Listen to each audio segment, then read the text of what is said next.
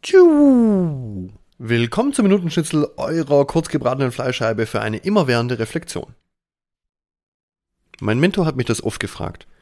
Was willst du? Was willst du denn? Was ist es, was du willst? Ich weiß es nicht, habe ich oftmals geantwortet.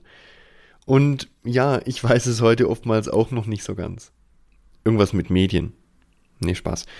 Was uns bei der Frage, was will ich eigentlich, hilft, ist auch die Frage, wer bin ich eigentlich? Also jetzt in meinem Fall, wer ist der wahre Philipp? Der Philipp ohne Ego. Der kleine Philipp. Worin hatte der kleine Philipp Spaß? Also wir kommen bei der Frage nach dem, was willst du, auch zwangsläufig in tiefere Gefilde.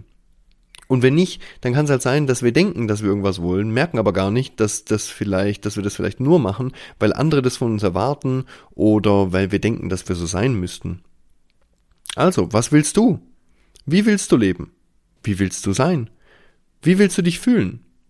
Denk mal drüber nach. Und dann ausprobieren. Tu, was dir Spaß macht, wo du mit dem Herzen mit dabei bist.